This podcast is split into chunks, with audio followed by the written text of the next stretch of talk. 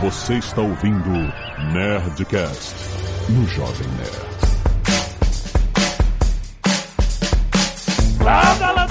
Nerds! Aqui é Alexandre Antônio do Jovem Nerd. Três reais por três reais! A grande vitória do Nerd Trader. alô, alô, aqui é o Ross. E bora lá, Lê. Levamos, mas levamos. Ah, de leve, mas levamos. Aí, Ross! Fala galera, é o Nicolas Kawasaki. Lembrando, eu compro suporte e vendo resistência. Muito importante. Fala pessoal, Vinícius Fuzikawa e ainda respondendo comentários. Aqui é o Azagal e meu maior ganho foi o conhecimento. Ah, verdade! Muito bem, nerds! Estamos aqui em mais um Nerd Trader trazido a você pela Nova Futuro Investimentos aqui todo mês falando de economia, de finanças, de mercado financeiro. E no final do ano passado, caso você se recorde ou não, nós fizemos uma série em vários capítulos, em seis capítulos, no nosso canal do YouTube chamada Nerd Trader. E o objetivo dessa série era eu e o Azagal recebemos várias aulas, aprendemos os, sabe, o básico de como funciona o trading, né? O trading que é você compra e vende ações e outros tipos de contratos e mini contratos durante um dia de pregão, né? Tem muita gente que faz isso, profissionais, nós não somos profissionais, por isso mesmo a gente teve essa aula básica. Você pode ver a série inteira, tem uma playlist que tem o link aí no post. Foi muito maneira, foi emocionante, a gente aprendeu em vários capítulos fazendo no simulador, tendo aula com o Nick com o Ross. E no final, na grande final, eu e a Zagal operamos na bolsa sem simulador, com dinheiro de verdade, e a gente viu quem venceu. Foi muito maneiro. E a gente vai falar um pouco mais sobre essa série, sobre os bastidores, como é que foi aprendizado, quais dúvidas restaram. Teve muita gente que estava acompanhando, olha, não tô entendendo nada, mas eu tô gostando. Vamos ouvir também de vocês a perspectiva de vocês, o que, que a gente acertou, o que, que a gente errou. Enfim, é um DLC, um conteúdo extra do espetacular Nerd Trader que a gente publicou no final de 2019, aqui já, logo depois. Não, não tem mesmo. Agora!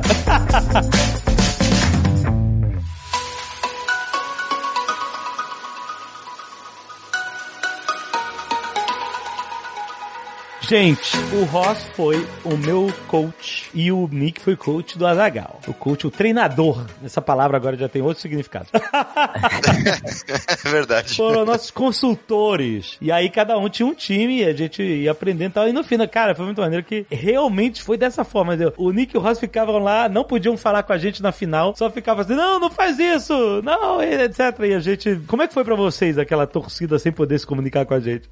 Primeiro, eu acho que foi sucesso, porque eu acho que os dois aí, apesar de você ter ganho ali por um pouco, é, os dois estavam conscientes do que estavam fazendo. Alguns errinhos acontecem, como é normal para quem tá começando. É. Mas não teve nada tão absurdo e vocês lembraram daquela parte elementar que a gente falava, que é comprar suporte, vender resistência, entrar na hora certa, perdeu a entrada, espera próxima. Mas eu acho que foi bacana. Tem horas que a gente via vocês querendo cometer algum erro ali, mas muitas vezes seguraram a mão ali e acabaram fazendo certinho. Mas eu acho que no geral, cara, foi sensacional. Ô, Frases célebres do Azagal, assim, por exemplo, olhar pra essa tela, a tela de LOL e a Matrix, pra mim é a mesma coisa. Tipo, Era, era totalmente.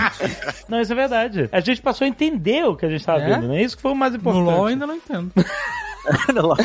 Mas o engraçado é que assim, que o Azagal falou isso, no outro capítulo ele já tava entendendo. Ele já tava olhando e falando, não, eu entendi o que, que é isso. Eu já tinha visto ah, os candlesticks lá inúmeras vezes. 20 anos atrás, 10 anos atrás, quando a gente resolveu brincar na bolsa, no, no passado, a gente foi sem conhecimento sem nenhum, sem nada, eu abria, sei lá, o site de informação gráfico, né, de ações e tal, pra ver. E quando aparecia esse gráfico, eu procurava outro, sabe? Procurava esse aquele- gráfico, ele, eu, pra mim, não faz, nunca fez sentido nenhum. Eu olhava É. ele assim, aquelas as velas, né, os corpos com os pavios, eu, caraca, que... aí eu ia procurar um gráfico Aquela de linha. de né? linha mais comum que eu conseguia entender um pouco melhor, sabe? Isso pra mim, na primeira aula, já fez toda a diferença entender o que que era, É sabe? porque o Ken Porque ele passa muita informação numa coluninha, cara. Exatamente, ele passa muito mais informação do que a linha, né? Do que só um pontinho e uma linha. Vocês inventaram um candlestick que pegou lá na sala, que é o balão do It, cara.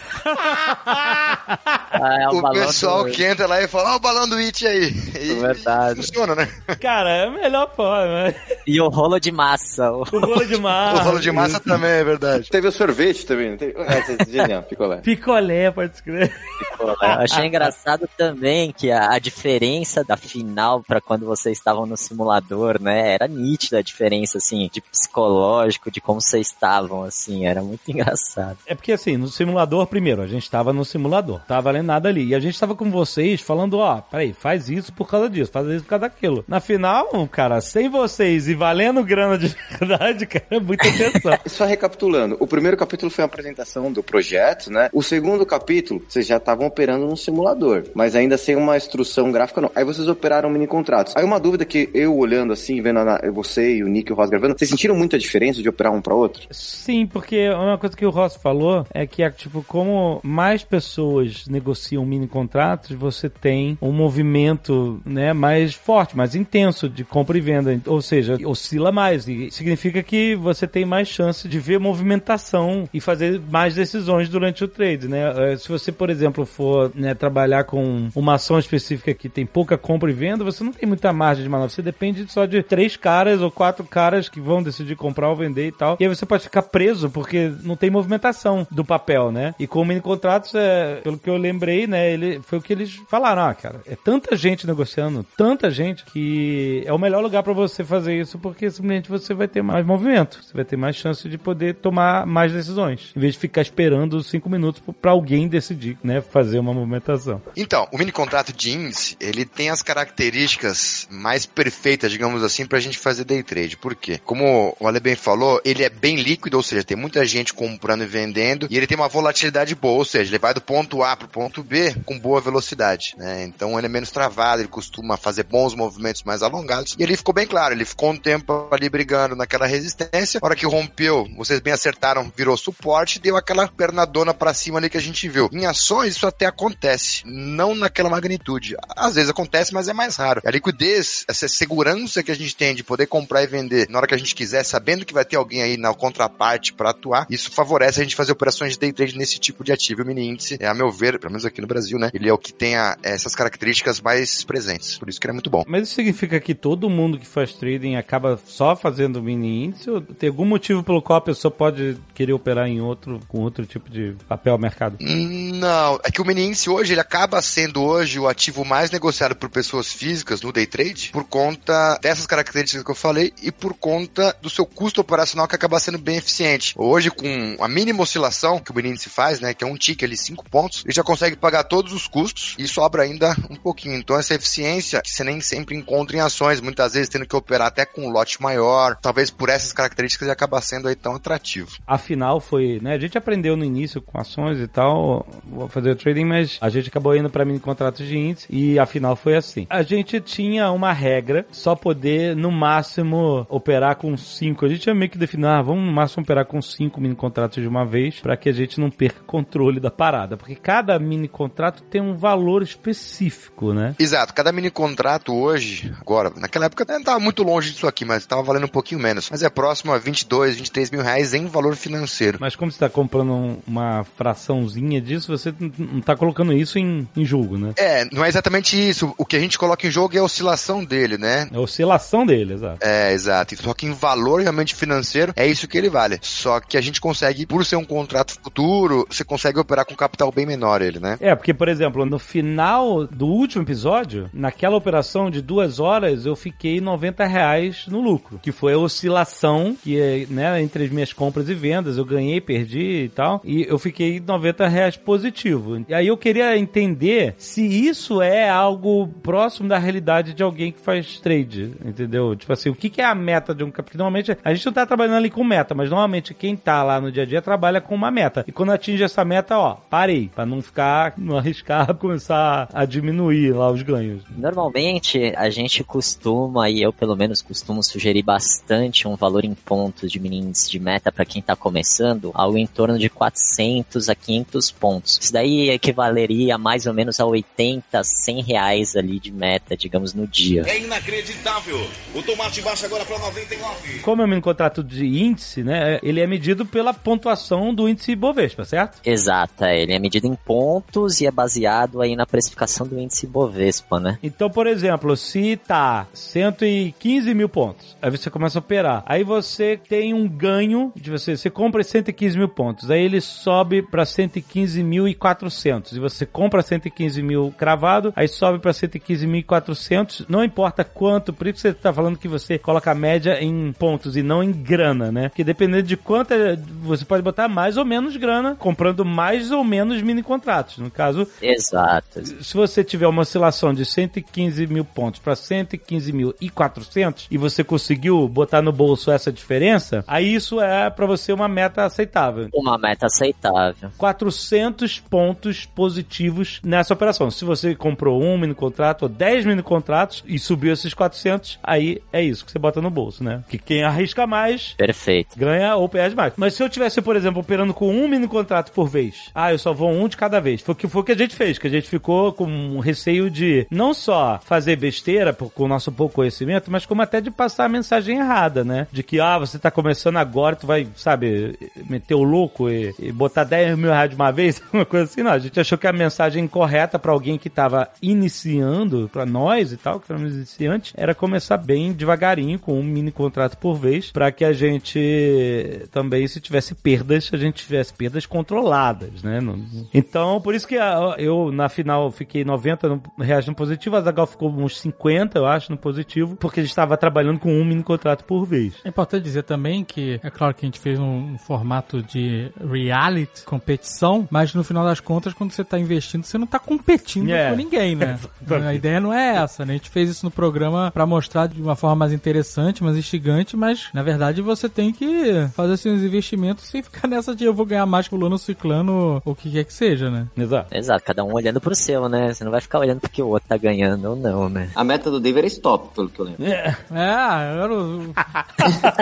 eu, tinha um monte de post-it, cara, um monte de atalho pra lembrar, pra acostumar, né? Os top sim eu já lembrava, mas é, os atalhos, inclusive, do programa, né? A plataforma é uma coisa que você tem que aprender. Tem um monte de botão. Ctrl Alt você coloca o gráfico. Isso daí é uma coisa que tem uma dificuldade também, né? Você tem que ter um aprendizado pra isso. É, mas é bem tranquilo, assim. A gente tava que nem um cara usando Photoshop, sabe? Tem um milhão de ferramentas e a gente usou as básicas, né?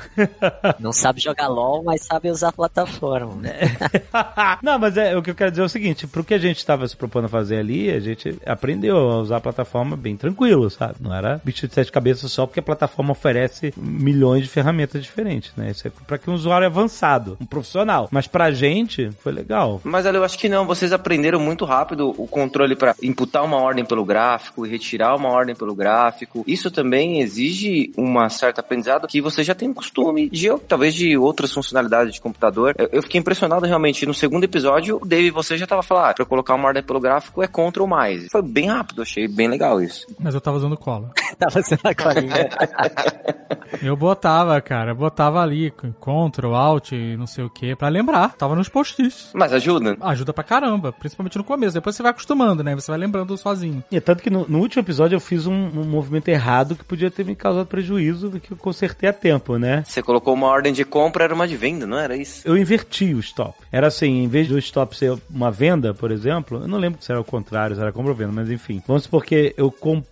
O stop tem que ser venda, certo? Lá embaixo, né? Ou seja, se... Tem se dois você- stops, na verdade. Você ia ter colocado um outro stop de compra, você ia comprar mais, era isso aí. Isso, eu ia comprar mais, em vez de me proteger, porque o stop, se eu comprei ali em cima e aí começou a cair demais, o stop de venda serve pra você. Sai no prejuízo, mas você não fica... É que tem o stop gain e o stop loss, que é pra você ganhar e pra você perder. Isso, Isso, exato. Isso, o stop loss é pra você parar de perder, é isso. É a rede de segurança. Stop loss é, a rede de você segurança. vai admitir alguma perda, mas você tá acreditando que se a parada tá caindo demais, é bom que você saia perdendo pouco do que perdendo muito. Então, em vez de eu botar um stop loss, eu botei uma outra compra e ficou lá. E aí, ou seja, se tivesse caindo, em vez de eu me segurar, eu ia comprar dobrado e ia realmente ficar em apuros. Não, engraçado, olha, engraçado que quando você tava fazendo isso, o Ross ficava na minha orelha, ele vai comprar dobrado, ele vai comprar dobrado.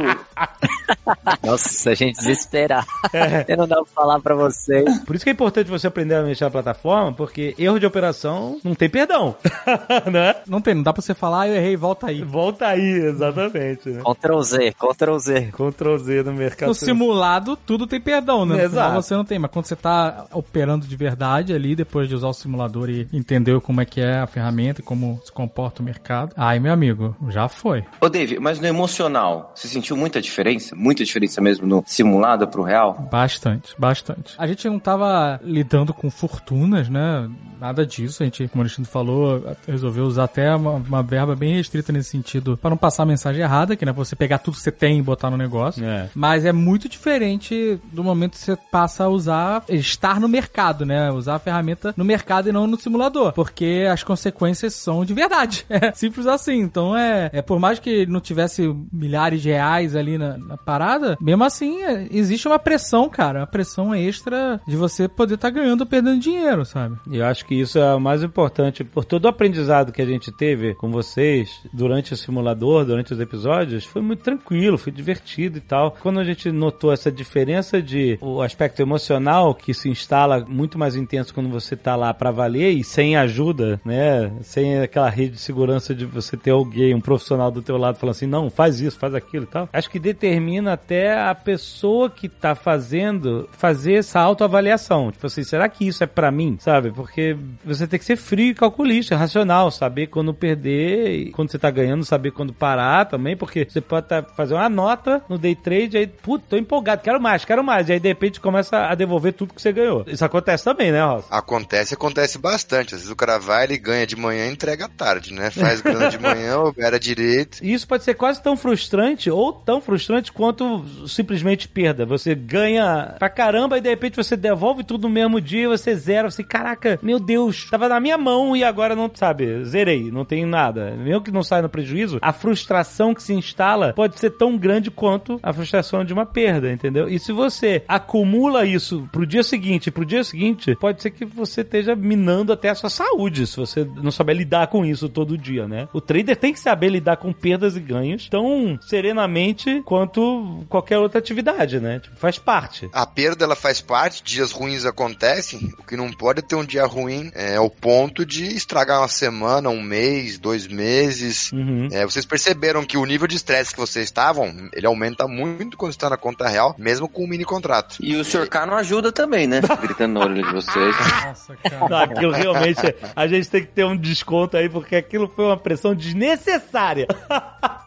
Não sei se vocês notaram, tinha hora que vocês ficavam meio quietos, assim, meio tenso. Daí eu olhava pro Ross e falava, nossa, ver os dois assim, meio quietinho, é diferente. É, é diferente, cara. É muito diferente. É muito diferente no dia a dia. E olha só, a gente operou nessa final por duas horas, que foi o início do pregão. Nem todo mundo tem o dia inteiro pra operar. Às vezes a pessoa só tem uma hora. Ah, eu vou operar no início, depois, sei lá, vou só operar uma hora e depois eu paro e eu vou trabalhar. Ganhando ou perdendo, é isso que eu vou fazer. Vou parar e vou fazer outras atividades. Não necessariamente você tem que ficar o dia inteiro. Qual é o mais normal pra alguém que opera no day trader? Ficar o dia inteiro ou ficar só umas horinhas no início, ou mais no meio, mais no final? Tem gente que fica o dia inteiro, mas obviamente tem janelas temporais ali que tem mais volume, mais volatilidade. Que é a abertura que vocês pegaram, logo depois tem a abertura do mercado à vista, quando abre as ações aqui do Brasil, e depois ali quase perto das 11h30 ali tem a abertura do mercado americano, que também costuma trazer volatilidade. Então esse horário aí até meio-dia costuma ser um pouco melhor. No horário do almoço, a gente tem uma queda de volume de negociação importante. Que as pessoas vão almoçar, vão fazer as coisas e tal, e aí estão operando menos, é isso. Só não vai almoçar quem tá pra trás.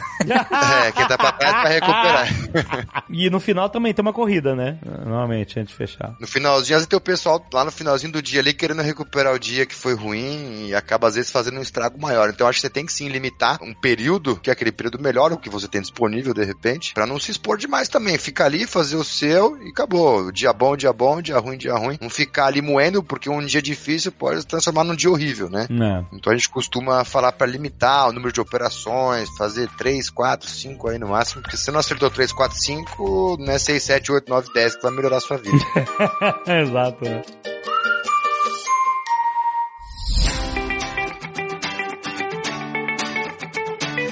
É, uma coisa que a gente fez no início, que eu e a Zagal ficamos discutindo, pelo menos na final, foi aquela história de identificar o suporte e resistência. E a gente viu pela primeira vez, mais do que com vocês, porque acho que quando a gente estava com vocês nos simulados, a gente estava apoiado na experiência de vocês, que a gente não tentava analisar as coisas por nós mesmos. Isso aconteceu no dia da final. Da gente, por exemplo, peraí, se eu identificar o suporte e resistência, eu vou ter um pouco mais de informação para tomar decisões, né? Não vou simplesmente estar jogando os dados. É, uma coisa que eu fiz antes de começar, o Alexandre também deve ter feito, foi olhar o dia anterior Isso. do pregão que a gente ia tradear e botar os gráficos de suporte e resistência do dia anterior. O que eu fiz foi isso. A plataforma tava ali aberta, o Profit, né? E eu fiquei olhando um pouquinho o dia anterior e tal, né? E marquei, sabe? E funcionou. Tanto que o Nick falou no final do dia Mas depois que marcou tinha errado, ficou discutindo pra mim, comigo Marquei lá, certo que- o que, que que era virou ali. suporte, o que, que era resistência. Ah, não, aqui não é resistência. Eu falei, é resistência, sim. Sabe uma coisa que foi legal? Por exemplo, nos primeiros capítulos, vocês estavam operando conforme os meninos estavam falando. Vocês estavam aprendendo, né? Sim, então sim. eles iam falando, eles iam analisando o gráfico e falando, olha, aqui é um suporte, uma resistência. Teve um capítulo que eles ensina- ensinaram pra vocês análise gráfica. Foi aí que o Dave falou, que o Dave já aprendeu. Aí foi legal que ele falou assim, cara, tem um suporte aqui, e aqui vai bater e vai voltar. E aí falou assim, não é que bateu e voltou mesmo? Então o aprendizado realmente teve eficiência. Fui eu que falei isso. Caraca, o Que- cara que quer tirar meus dinheiro louros. nessa, Que porra é essa? Me deixa aqui, cara. Olha só, Vini, teve um momento que eu tive certeza que eles tinham aprendido. Porque eles estavam na dúvida, aí o Ale virou e falou assim: não, aqui é resistência. A resistência é pra vender. Foi logo no começo isso. E você pegou aquela venda ali e eu falei, entrou na cabeça deles. Eles realmente aprenderam. E logo que rompeu, aí acho que o David que falou: não, mas resistência rompida vira suporte. E aí vocês pegaram aquela alta lá, os dois juntos ali, até a parte mais de cima ali. Ah, mas isso que é fácil entrar na cabeça colando post-it na testa, né? Porra? Mas essa resistência aí que virou suporte, o Nick depois no final do dia mandou pra mim e falou, ó, eu lembro que tu falou isso lá na- durante o, o trade, eh, olha aqui, ó, final do dia, ela não baixou mais daquilo ali, É, funcionou. é, virou mesmo. É verdade, foi sensacional, né? Depois vocês não tinham visto a continuação do dia, né? Se fosse uma prova, você tinha ganhado. Olha aí. Já ganha. Ah, Mas, mas eu ganhei, cara, eu ganhei, a ACD ganhou também. é verdade, recebeu uma doação de mais de 10 mil reais. Foi muito bom, cara. Eles agradeceram pra caramba, ficaram mega felizes. Agora, eu lembro de um erro que eu cometi na final, que tava ligado a essa parada do número redondo. O que acontece? Eu tinha um stop gain, ou seja, eu tinha feito, no caso, uma compra e ele tava subindo. E aí eu botei um stop gain perto de um número redondo, aliás, acima de um número redondo, e as negociações foram levantando, foram subindo, foram subindo, chegaram, encostaram ali na berola da minha ordem e caíram e nunca mais chegaram ali. E eu perdi esse stop gain, eu acabei, eu não lembro se eu tomei um stop loss ou se, se eu vi- Você deixou parte do ganho ali. deixei parte do ganho, né? Falando nisso, eu acho que Stop Gain é um nome muito ruim. Por quê? Você não quer parar de Stop- ganhar é isso? É, exato. Não, mas... O nome devia ser Go Gain. Stop Loss é perfeito. Para de perder. Exato. Tá? Mas outra Agora, para de Stop ganhar. Gain não faz sentido Stop Gain.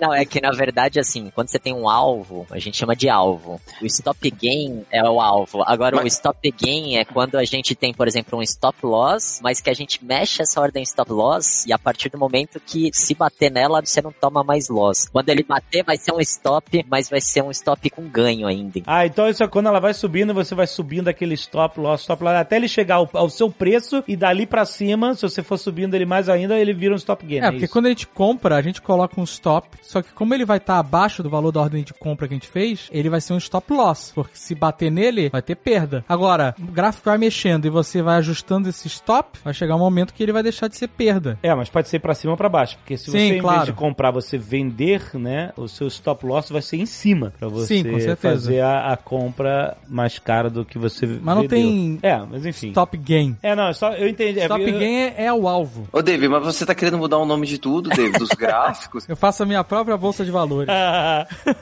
O que você acha de a gente chamar ele de Happy Game? Eu tô feliz com meu ganho e eu tô indo pra cá.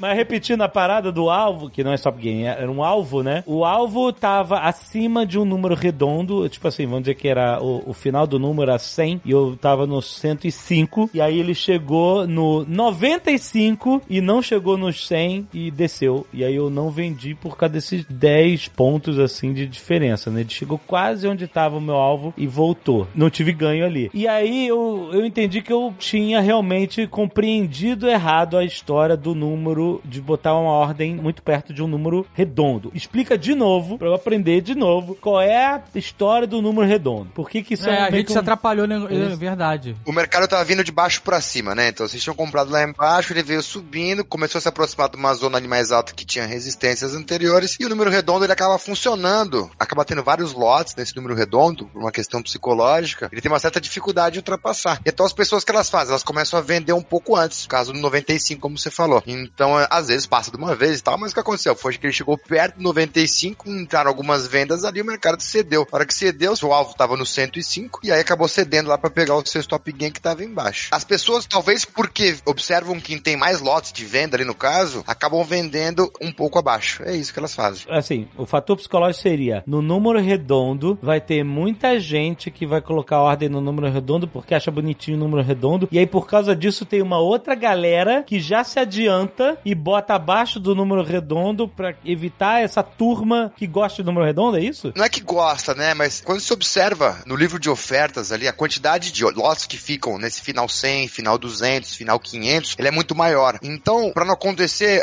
o receio de ficar na fila do book, né, de não conseguir executar a sua ordem nesses números, o pessoal coloca um pouco abaixo. Se fosse de cima para baixo, seria o contrário, seria um pouco acima. Isso é importante você ressaltar, porque vamos dizer que você bota uma ordem em 100. E aí tem muita gente que tá ali também com você. Existe uma fila também, ou seja, o mercado pode bater no 100, mas se ele bater no 100, não quer dizer que ele vai executar todas as ordens ao mesmo tempo. Ele só executa quantas ordens ele tiver que executar. É, quantas vendas, por exemplo, ou quantas compras vierem do outro lado, né? Se tiver mais gente vendendo a 100 do que tem gente comprando a 100, quando chegar a 100, vai ter uma fila. Essa fila vai ter todas as compras e vendas, e aí depois não vai ter mais ninguém pra comprar a 100. Até às Você fica de fora da festa. você fica de fora da festa, exato. Por isso que a gente fala pra você pôr abaixo do número redondo. Que aí você fura a fila, exatamente. Você vende seu carro a 30, 40, 50 mil reais, ou você vende ele por 30.240? É um número redondo. Você, a tendência das pessoas é, é se tratar no número redondo. Mas aí eu te pergunto uma coisa, presta atenção. Existe também um axioma que é o seguinte: se você conseguir desenvolver, por exemplo, um algoritmo que preveja completamente a movimentação do mercado de uma forma absolutamente correta e se beneficie dessas previsões, significa que todos os algoritmos, em breve, todos os algoritmos vão fazer a mesma coisa, o que vai tornar as previsões inúteis, porque ninguém mais vai estar agindo padronizado. Então o que eu quero perguntar é o seguinte com esse axioma: será que tem essa parada psicológica de ter muitas ordens nos números redondos e aí por causa disso tem uma galera que para evitar isso começa a criar ordens abaixo, um pouquinho abaixo, um pouquinho acima do número redondo para evitar essa parada?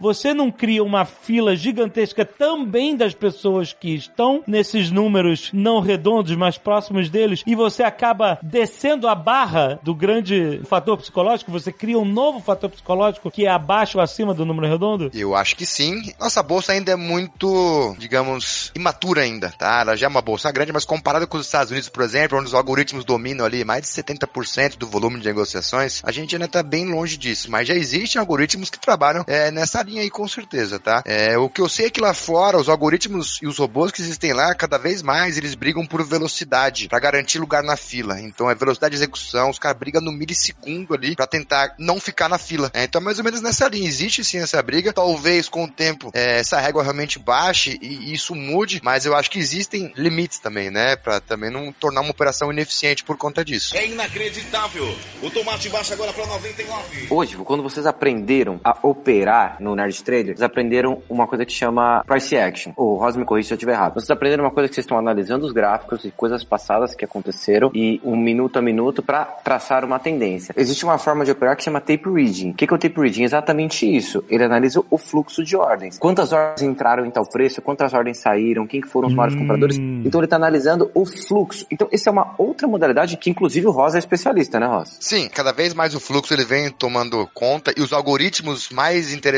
têm leem fluxo, né? Isso é um, é um detalhe importante. É uma forma, questão de melhor ou pior, mas você busca tentar encontrar algum tipo de desequilíbrio de oferta e demanda, porque isso desloca preço, né? Olhando para as ordens que estão entrando, ou seja, o fluxo de ordens de compra e venda que vão entrando, que vão acontecendo ali no decorrer do pregão, se olha para aquilo para tentar falar, não, tem mais compra, tem mais venda, então eu vou comprar, eu vou vender, tá? Resumindo assim, Deixa eu tentar ver se eu entendi. Porque quando a gente estava operando lá durante o simulador e até durante a final, a gente estava vendo o gráfico, só que a gente colocava as nossas ordens. E é isso, a gente não sabia quantas pessoas estavam com ordens nesse patamar de compra, de venda, a gente não sabia nada disso. A gente só via o que a gente estava fazendo, não viu o que os outros estão fazendo. A gente só viu o que os outros estavam fazendo na oscilação dos preços. Exato, é porque a técnica que a gente estava ensinando para vocês é uma técnica de análise do, da movimentação do preço. Né? Essa outra técnica que o Vini está falando é uma técnica onde a gente vai analisar o fluxo de ordens do mercado. E aí você está querendo dizer que existe uma forma de você ver não só o fluxo do preço, mas quantas ordens, por exemplo, ali no patamar de 100, de 105, você vê quantas ordens de compra e venda tem ali, é isso? Exato, você vê quem está querendo vender ali, você vê quem está comprando ali, topando pagar um preço mais caro, você vê quem é a corretora pelo qual essa pessoa está mandando a ordem, tudo isso você consegue observar. Você não, isso não é imensamente mais eficiente do que aquilo que a gente está fazendo? Cara, eu acho que são técnicas complementares. É. Na verdade, eu gosto bastante de complementar as duas técnicas. Eu acho que a gente tem como pegar o que tem de melhor em uma e o que tem de melhor em outra e juntar tudo no mesmo bolo. Entendeu? Existe alguma forma fácil de você fazer essa leitura? Porque você não adianta se você tiver ali um. Como é que você faz essa leitura? Você fala assim, ah, aqui tem tantas ordens de compra e de venda, e se você colocar as corretoras, tudo, mas vai fazer uma lista gigantesca de, de dados e você. Ah, por isso que as pessoas usam cinco telas, é isso? agora, agora você tá entendendo. Agora eu estou entendendo. Realmente, com uma tela só a gente está em desvantagem. Ale, pra explicar Tape Read vai ter que fazer o Nurse Trader parte 2. é verdade. Caraca, é essa loucura? E é mais Matrix do que o gráfico, hein? Vou tentar fazer uma analogia com vocês. Imagina que a gente tem um candle, qualquer candle, um candle de força, uma barra de força ali. Essa barra de força, ela pode ter sido dada, feita de algumas formas. Ela pode ter muito volume de negociação, ela pode ter pouco volume de negociação, ela pode ter menos força resistindo, ou seja, imagina que o pessoal vem comprando, mas tem pouca ordem de venda tentando segurar o preço, então ela sobe fácil. Essa forma, se eu tenho muita gente agredindo, né, o nome correto que o pessoal usa aqui no Brasil é agressor, né? O cara que aceita, por exemplo, pagar mais caro para poder garantir a sua execução. Ele, ele, tem uma certa urgência uhum. em executar a ordem naquele momento. Os motivos pelo qual ele tá fazendo aquilo a gente não sabe, mas quanto mais urgência a pessoa vem pagando cada vez mais caro, cada vez mais caro, a gente vê que tá entrando um desequilíbrio de demanda, né? Então a pessoa aceita pagar cada vez mais caro por aquilo. Da mesma coisa, na hora que chega numa perto de uma resistência, o mercado pode começar a parar de comprar com tanta frequência e a compra vai reduzindo a velocidade, a intensidade dos lotes, até que ele para e começa a entrar um monte de venda realizando. Tem muitas pessoas que operam tape read, eu diria que até a maioria delas, sem sequer olhar para o gráfico. Mas como o Nick falou, que a gente tenta fazer, é, acho que as duas escolas, né, não tem que brigar, falar, não, a minha é melhor, a minha é melhor. Eu acho que unir o melhor dos dois é o que faz mais sentido pra gente, né? Então buscar pontos, suporte de resistência, onde a gente percebe que o mercado pode fazer mudanças de direção por ali e olhar para a entrada do fluxo de ordens que está acontecendo para ver se realmente aquilo ajuda a gente a ter uma decisão um pouco mais assertiva, um pouco mais pontual e chegar no ponto certo. Por exemplo, sabe aquela hora que chegou perto do 100 que você queria realizar? Yeah. Se você de repente estivesse olhando o fluxo de ordens, você veria quantas ordens tem lá no 100. Uhum. É, se o pessoal tava comprando forte do 90, do 85, 90, 95. E aí decidir se valeria a pena segurar ou não, ou até ir subindo seu stop pro 70, 80, alguma coisa nesse sentido. É, faz sentido. Ou seja, eu teria mais informações do que eu tive ali, né? Eu tava vendo só gráfico, mas sem ver, por exemplo, eu tava no 105, tava com uma venda, um alvo no 105, e ele chegou no 100. Eu poderia ter visto que existia um... Um menor fluxo de ordens de compra, parando e você falava, não, vou sair no 90 mesmo. É, eu vou sair aqui antes de chegar nessa turma toda que tá no 100. É isso. Perfeito. É, então, realmente, a gente tem como adquirir mais informação para tomar decisão. Aqui a gente ainda é, era muito noob e não tinha como aprender tudo de uma vez. Mas eu tô querendo fazer a segunda temporada aí. Vai chamar Nerd Trader 2 Agora é Pessoal. é inacreditável. O tomate baixa agora para 99. Bom, o episódio que a galera gostou muito também foi aquele de vendendo tomates, cara. Foi demais. É, foi uma forma da gente exemplificar, né? Porque é muito. Quando você fala só de número, né? É tudo muito abstrato, né? Mas com os tomates foi uma forma de entender. Faça aquele negócio de você vender um tomate antes de você comprar o tomate, né? Exato. E, e na minha família eu tenho ainda familiares que trabalham com hortifruti, né? E com legumes, etc. Então o negócio ficou melhor ainda. É porque, só pra recapitular, essa coisa, uma coisa que a gente aprendeu durante essa série era que a gente pode ganhar também com a queda do mercado, né? Trader, né? Pode ganhar também com a queda do mercado justamente usando isso. Porque a Isso gente. era uma parada que no começo me deixava muito confuso. Não é? Exatamente. Porque, não, a gente tem na cabeça que, né, compra na baixa, vende na alta. É, o mercado subindo, tá todo mundo ganhando. Descendo, tá todo mundo perdendo. É, e, e você reverter essa ideia na sua cabeça que dá pra ganhar também com a queda é, Porque como. é disruptivo. Pra caramba. Eu, é, é, na verdade, no- a gente aprendeu que no trading, o pior momento do trading é se o O pior mercado... momento é treinar errado, na verdade. Não, eu sei. eu sei. Mas, tipo assim, O pior momento é você. Vocês fizeram memes outro dia do stop loss, né? Eu vi no, no- nos stories. O pior momento é justamente você não botar o stop, amigo. Exatamente, bem, é, concordo. Mas, por exemplo, se o mercado estiver subindo muito, você pode estar ganhando dinheiro. Se o mercado estiver caindo muito, você também pode estar ganhando dinheiro. Se o mercado estiver andando de lado, aí você não tem muito o que fazer. É verdade. Pro trader, andar de lado é pior do que cair. Ale, o mercado é um jogo de soma zero. Pra alguém ganhar, alguém tem que perder. Então, se tá caindo, tem gente perdendo, mas tem gente ganhando também. Tem sempre uma contraponta. Então dá pra ganhar. E dá pra ganhar de lado também. Não tem como. Dá pra ganhar de lado? Porra, terceira temporada! Dá pra operar opções e ganhar com o tempo. Caraca, Ah. essa temporada vai ser boa. Caraca. Mestre Trader, terceira temporada, dá pra ganhar de lado. Quanto mais o tempo passa e sem o preço se mexer muito, você pode ganhar com as opções também. É verdade, com opções. Agora, olha, é o que o Vinícius falou, é uma verdade cruel do mercado, né? Se tem alguém ganhando, tem alguém perdendo. Exatamente. E também lembre-se, se você pode ganhar de lado também, você também pode perder de lado.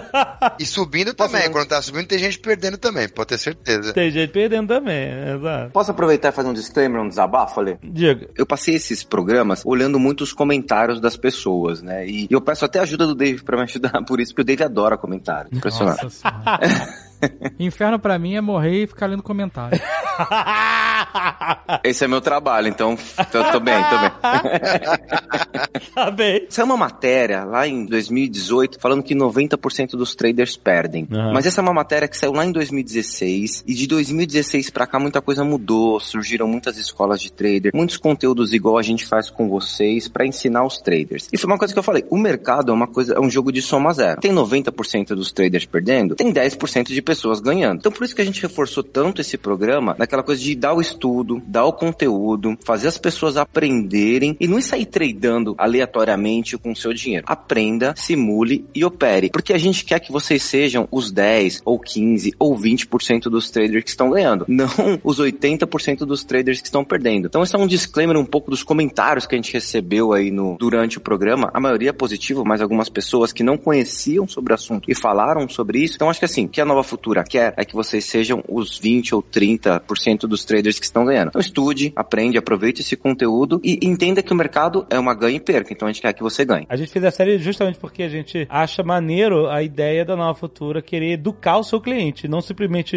vem aqui, seja meu cliente, é isso aí, se vira aí. Porque a gente estava anunciando também a Futura Academy, que é justamente a plataforma de educação que vocês criaram aí dentro para ministrar cursos específicos para justamente educar o cliente de vocês, porque você que a, a nova futura só vai ganhar se os clientes estiverem ganhando. E a gente quer que esses caras que estão operando, eles tenham uma vinda longínqua e ganhem dinheiro. O Ross e o Nick estão aí pra isso, pra treinar na sala ao vivo todos os dias pra ajudar a galera. A gente sabe que não é fácil, a gente não tá querendo vender facilidade, mas Ross, dá pra ganhar dinheiro operando? Dá pra fazer, lógico que dá. Tem uma questão também, o day trade é pra todo mundo? Não, tem gente que não tem o perfil. Mas o mercado não é só day trade, né? Tem as carteiras recomendadas, tem a sala ao vivo, a gente fala de ações pra curto prazo, pra longo prazo, renda fixa. É um mundo de possibilidades e, é- e nós estamos aí pra isso. Carteira recomendada do Nova Futura no passado, de 2019, do Pepa, foi Não, Topster. 77%. 77%, Jovem Nerd. É inacreditável, é impressionante. Topzera. É, Não é assim que jovem fala? é, é. Em 2020, a gente é primeira entre todas as corretoras. Então já estamos ganhando. Já saímos ganhando aí o ano. Agora no, no início de 2020, é isso? Já... Janeiro e fevereiro. E olha que teve coronavírus, teve uma série de fatores que impactaram negativamente na bolsa e a gente já tá ganhando aí de todas as carteiras do mercado, tranquilamente. Então, É inacreditável. O tomate baixa agora para 99. Uma coisa interessante que você mencionou, Rossa, é da sala ao vivo. A sala ao vivo, a gente não falou dela no Nerd Trader porque a gente estava concentrado na nosso aprendizado e no nosso resultado. Mas a sala ao vivo é justamente aquilo que rolou na série Nerd Trader, ou seja, pessoas operando. Mas quem estão operando são vocês, o Ross e o Nick, é isso? E vocês estão operando o Day Trade e explicando o que, que vocês estão fazendo. É isso? Exatamente. Ficamos ali o dia inteiro, eu e o Nick, a gente reveza pra não cansar demais ali, mostrando, ó, vou comprar aqui por causa disso, porque é um suporte tal, porque não sei o que, não sei o que lá, vou vender, o stop aqui, o alvo é lá. Por que, que você comprou? Por que, que você vendeu? Ah, é por isso aqui, ó, essa não vou fazer, não tá legal, não gostei. Então a gente vai lá explica, mostra pras pessoas como que opera. É, igual a gente falou pra vocês, a gente, pra todo mundo que tá começando, o que a gente fala? Primeiro,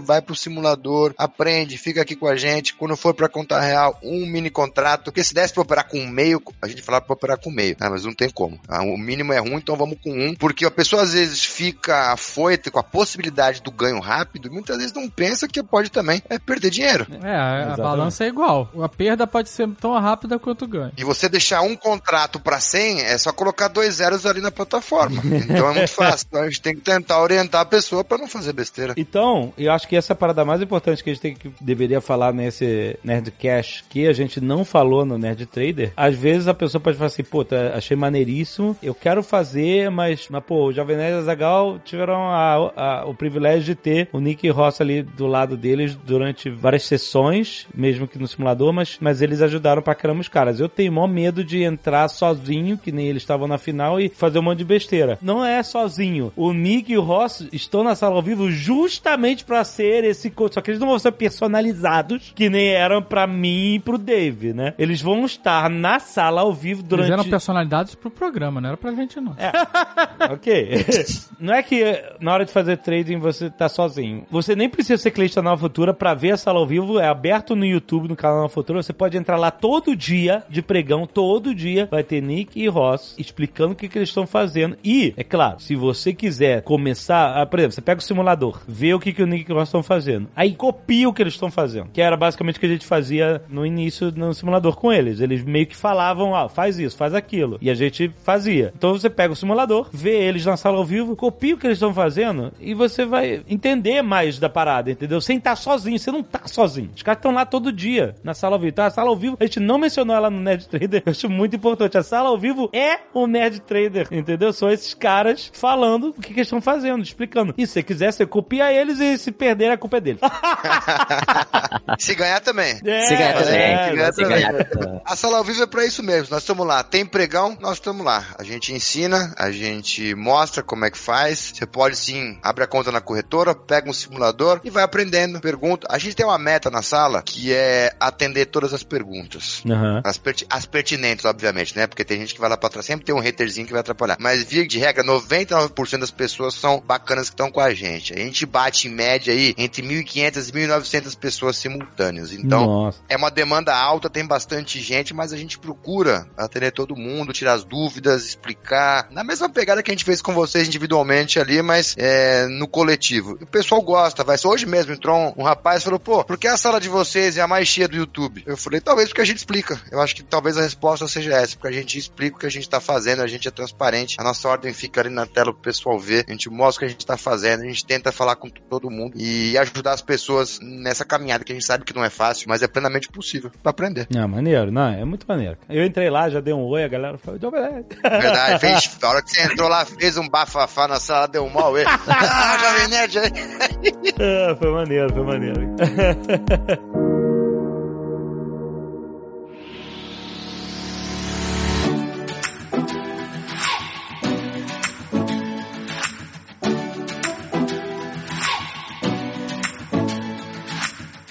querido Vinícius, o que nós temos para comunicar sobre a nova futura hoje neste Nerd Trader? Não, esse é o Nerdcast Nerd Trader. né? É o complemento. Exato, o que, que você tem para contar pra galera? Hoje, Helena, eu não vou pedir pra ninguém abrir conta. Eu vou pedir para as pessoas aprenderem e se divertirem e estudarem. Lembra que a gente fez aquele desafio lá no Nerdcast e falamos dos 100 mil no Instagram? Pô, a gente teve um aumento gigantesco no Instagram e foi maravilhoso. O animal. Só que não batemos os 100 mil.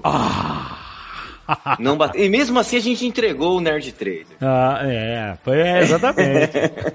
a gente fez porque a gente gosta de conteúdo, a gente gosta de fazer. E eu vou falar por que as pessoas devem seguir o nosso Instagram. Hum. Semanalmente, a gente coloca a carteira semanal de ações, que é feita utilizando análise gráfica. Uhum. Todo início de mês, a gente coloca a carteira mensal do Pepa de graça lá, para quem quiser ver, acompanhar e seguir, tá lá. Você bota a, a carteira semanal e a carteira mensal. De graça lá no Instagram, tá postado lá. Caraca, excelente. Além disso, todas as quintas-feiras postamos o um infográfico lá. Infográficos, por exemplo, alguns dias atrás a gente explicou pra galera o que é o índice Big Mac, como ele funciona, o que ele representa pro mercado, como é que estão as ações da bolsa, índices de sustentabilidade. Então, toda quinta-feira infográfico. Toda sexta-feira a gente lança uma coisa que chama de Infocash, que são pequenos vídeos falando sobre, por exemplo, a gente falou no, na semana passada do Oscar, como é que os números do Oscar, os vídeos que mais rentabilizaram, Aham. do Super Bowl. Esses videozinhos são excelentes, cara. Sempre tem informações muito pertinentes a um assunto que tá no hype, vamos dizer assim, né? É. E que sai do comum, né? Que a gente espera ver quando vai falar de Super Bowl, de Oscar, ou qualquer outro assunto que esteja em voga. Sempre traz informações muito legais voltadas para a economia. É isso aí, Dave. O Instagram tá com conteúdo muito bom e a gente começou essa semana a fazer mais conteúdo para o blog da Nova Futura. Pera aí, mas no Instagram vocês agora estão fazendo meme também. Estão fazendo meme também. Ah, claro. Obrigado. Mais memes. A galera quer se divertir, o Dave adora os memes, ele sempre comenta lá. E- É uma forma de se divertir também. Acho que a gente acredita no conteúdo com diversão. E no blog, que conteúdo vocês estão publicando? O blog é um conteúdo um pouco mais sério. Então, assim, a gente é um texto, o Pepa escreve, vai começar a escrever diariamente pro blog, pra fazer um, um morning briefing do que, que tá acontecendo. E semanalmente a gente tá postando textos. Por exemplo, semana passada a Selic caiu pra 4,25% ao ano. Então, o que, que representa isso? Como é que isso impacta nos meus investimentos? Então, a gente tá escrevendo textos um pouco mais elaborados para o blog. Então, pra quem quiser fazer uma leitura mais elaborada, o blog da Nova Futura é uma pedida excelente. Ah, olha aí. Qual é o endereço? Entra no site da Nova Futura, www.novafutura.com.br. Aí você clica no blog. Detalhe, todo esse conteúdo que o Vinícius está explicando aqui, todas as informações no Instagram, das carteiras semanais, carteiras mensais, etc. Os infográficos, o infocast, o conteúdo do blog, o acesso a isso tudo não depende de você ser cliente da Nova Futura. Qualquer pessoa pode simplesmente entrar lá, seguir o Instagram, entrar no blog e ler as análises, ver os vídeos, os memes, pegar as informações da carteira recomendada mensal do Pepa e você mesmo pode comprar e vender suas ações de acordo com as recomendações dele, cara. Olha o quanto de informação que a Nova Futura entrega pra todo mundo, cara. É o Compartilha. Você não precisa ser cliente deles pra acessar isso tudo. Eu acho muito maneiro, por isso que eu gosto da Nova Futura, que os caras estão trazendo informação pro mercado. Aliás, o Nerdcash é tudo isso, né, cara? É tudo de graça. Está ao vivo, o Instagram, o blog, o Nerdcast. Ale, vou começar a cobrar, cara. cara, muito bom, muito Mas é bom. muito legal esse volume de conteúdo que a Nova Futura entrega, cara. É, exatamente. Conteúdo bem diferenciado, Não, muito bem obrigado. legal. Pode fazer diferença no dia de uma pessoa. Então, gente, segue o Instagram da Nova Futura, que é muito maneiro. Tem muita coisa irada.